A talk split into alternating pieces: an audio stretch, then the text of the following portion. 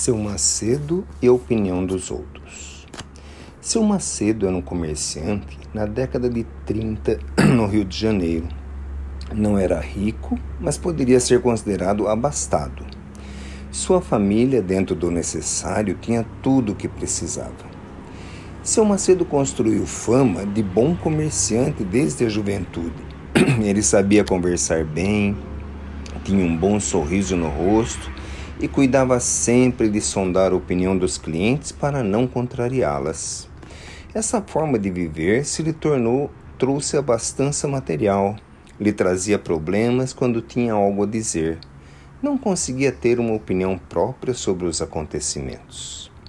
Até mesmo no ambiente familiar era assim.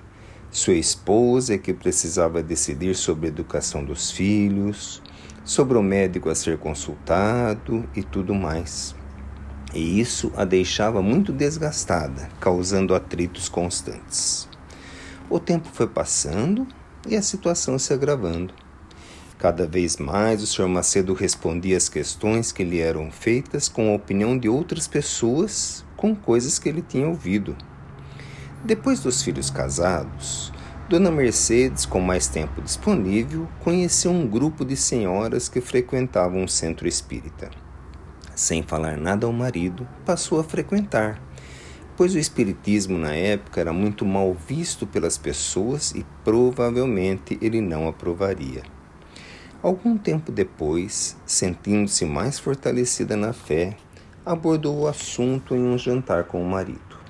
A reação esperada se deu, mas ela, com muito tato, o convidou a ir conhecer a reunião que participava para só então ele emitir sua opinião. Ela disse: Se, depois de você conhecer, você ainda não concordar, eu deixarei de ir. Seu Macedo, embora contrariado, concordou com as palavras da esposa. Na reunião seguinte, lá estava ele, sentado entre os ouvintes. Reunião simples, onde se abria o Evangelho segundo o Espiritismo ao acaso e as pessoas comentavam sobre a lição aberta.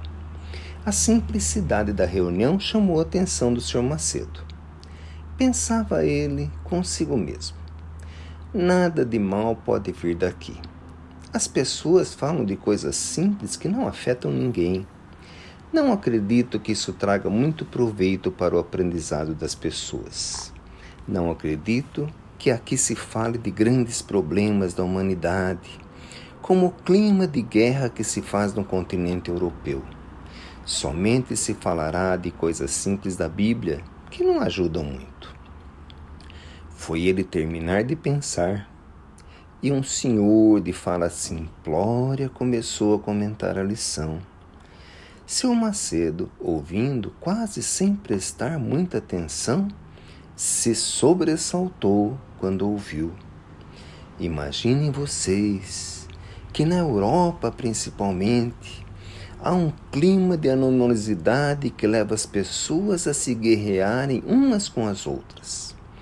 Se elas ouvissem o ensinamento de Jesus, amai-vos uns aos outros, fazei aos outros somente o que deseja seja feito a você mesmo, se ouvissem e seguissem esse ensinamento, nada disso estaria acontecendo. O palestrante continuou a falar, enveredando por outros assuntos, mas o Sr. Macedo, profundamente impressionado, pediu à esposa, quando se retiraram, se ele poderia vir mais vezes à reunião para aprender um pouco mais. Jussara.